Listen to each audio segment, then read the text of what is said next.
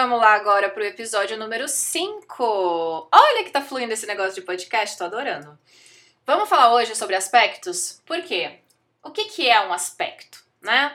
A gente olha o nosso mapa, a primeira vez lá vê aquele monte de risco, risco vermelho, risco azul, e não entende nada, não entende o que é aquilo. Já tem uma tendência, né, ao pavor, meu Deus do céu. Aí eu vejo o mapa da coleguinha ali, poxa, só tem dois riscos, o meu tem 200, né? O que, que é aquilo? É simplesmente uh, uma demonstração gráfica de como um ponto ou um planeta conversa com o outro tá? Então, a gente tem aspectos menores, tá? Mas eu uso os ptolomaicos, ou seja, os aspectos maiores, os clássicos, né?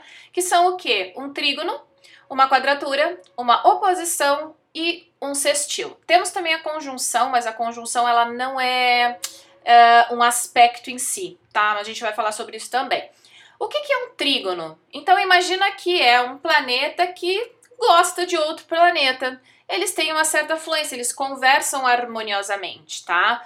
Uma quadratura já é um aspecto tenso, já é um aspecto que pode indicar processos, né, desafiadores, é, de acordo com o que aqueles dois aspectos que estão, né, aqueles dois pontos que estão unidos por esse aspecto significam no mapa. E de novo, cada planeta tem o seu simbolismo, cada área onde esse planeta está tem o seu simbolismo, a gente analisa tudo, sempre. A astrologia, ela não é um ponto isolado, tá? Então a quadratura, ela tem sim uma natureza mais tensa, assim como a oposição, né? A oposição, ela também tem essa questão de confronto, tá? E de tensão e de desafio. Já o sextil é um aspecto fluente, mas ele é bem mais suave, ele é mais sutil, ele é um aspecto harmonioso, mas ele é de desenvolvimento. Às vezes a gente nem percebe a, a potência de, de um sextil no nosso mapa porque precisa de um certo desenvolvimento ali. Porém, a partir do momento em que a gente desenvolve, que a gente percebe, e aí, claro, vai depender da natureza dos pontos que se interligam, né?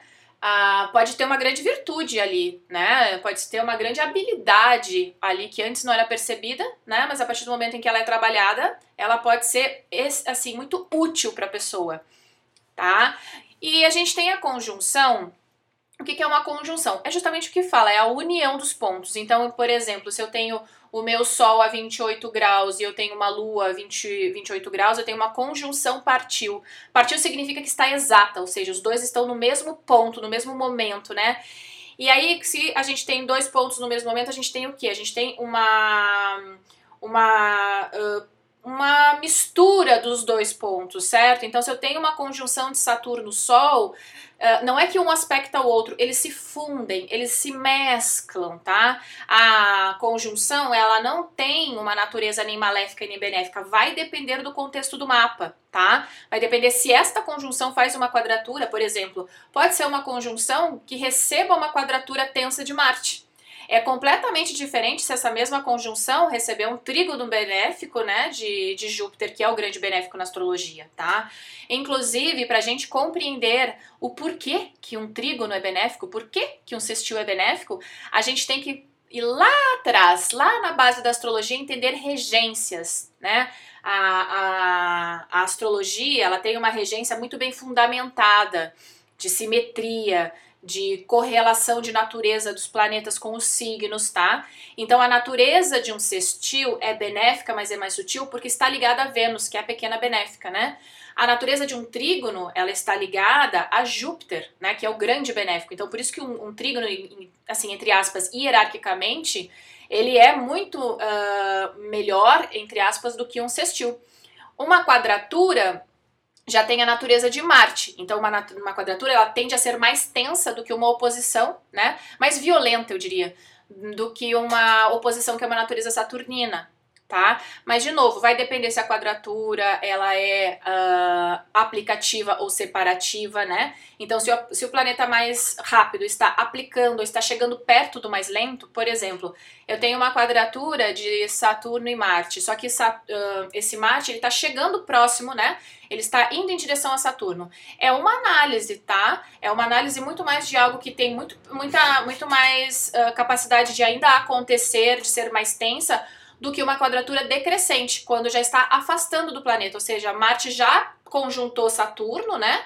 É, e agora já está se afastando, já está indo em direção à oposição, tá? Então tudo depende da nuance para a gente analisar no mapa. tá bom? Eu gosto de contar sempre uma historinha, porque, é, é assim, não é que é assim, mas é para ilustrar, tá? Imagina que você chega numa festa, tá? E aí você olha assim no salão da festa, aí você vê diretamente para você, né? Aquela encara a pessoa de frente, quando você consegue olhar olho no olho, ela tá lá no outro lado do salão, mas bem na sua frente. Isso é uma oposição, 180 graus, tá?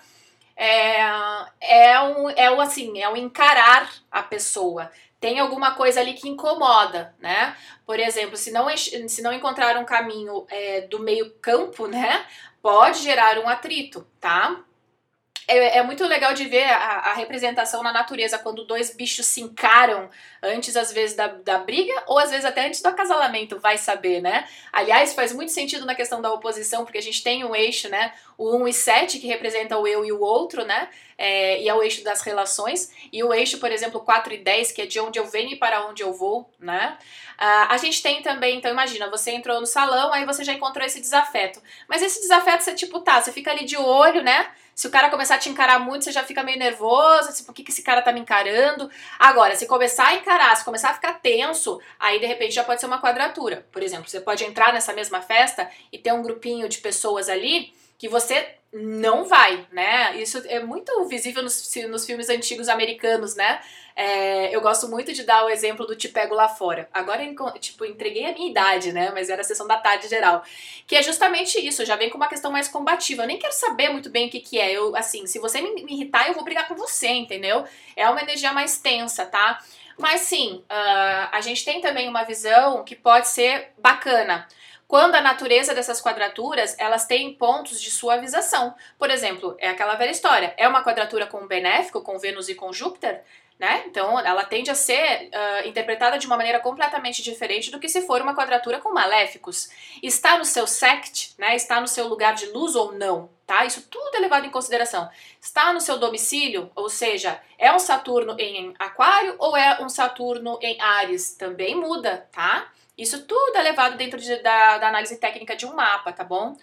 Agora, entrei na festa, tá? Tô me sentindo toda gatinha. Aí eu olhei lá, nossa, olhei pro bar e encontrei toda a minha galera. A minha galera, assim, aquela que já me entende, que eu olho e a gente já se saca. Eu vou chegar lá, já vai ter a bebida que eu, que eu quero, comprada, né? Todo mundo, uhul, tô com saudade, que bom que você chegou, porque que você atrasou.